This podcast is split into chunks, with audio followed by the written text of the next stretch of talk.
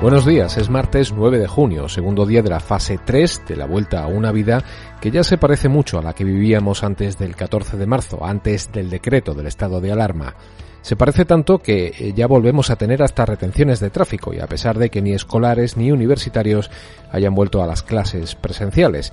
Aquí comienza una edición de Sevilla Directo en la que nos ocupamos, en primer lugar, de hacer balance de esta primera jornada de la nueva realidad para los sevillanos. La estrenamos con excelentes cifras, un triple cero, cero ingresos, cero contagios, cero fallecidos por COVID-19 en toda Andalucía. Solo nueve personas permanecen hospitalizadas como consecuencia del nuevo coronavirus en los hospitales sevillanos que también vuelven a la normalidad. El Virgen del Rocío retoma ya su actividad asistencial con un exhaustivo protocolo de prevención para pacientes y profesionales y el Macarena también continúa reforzando su plantilla para volver cuanto antes al nivel de atención previo a la crisis sanitaria.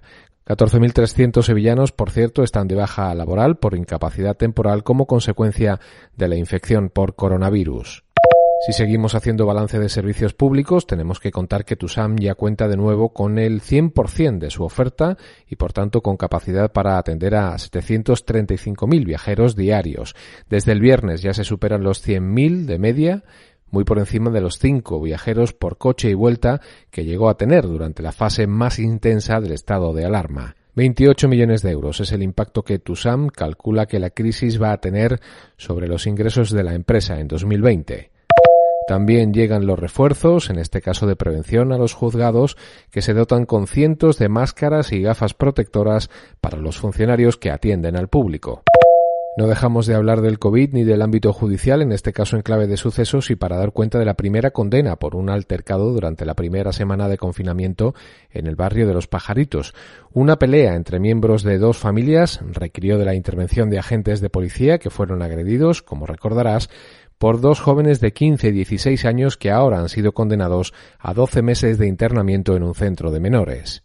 También en la página de sucesos te contamos que un funcionario de la prisión Sevilla 1 ha sido detenido por hacer de correo para reclusos para los que introducía pequeñas cantidades de distintos estupefacientes, teléfonos móviles o hasta raciones de jamón ibérico envasadas al vacío.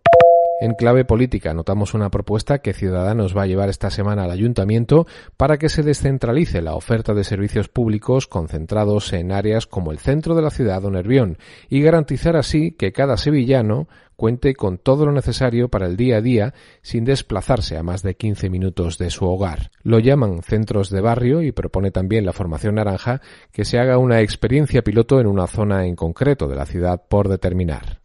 También nos tenemos que ocupar hoy del primer balance que se hace de los trabajos de exhumación iniciados en el mes de enero en la fosa común de Pico Reja, en el cementerio de Sevilla.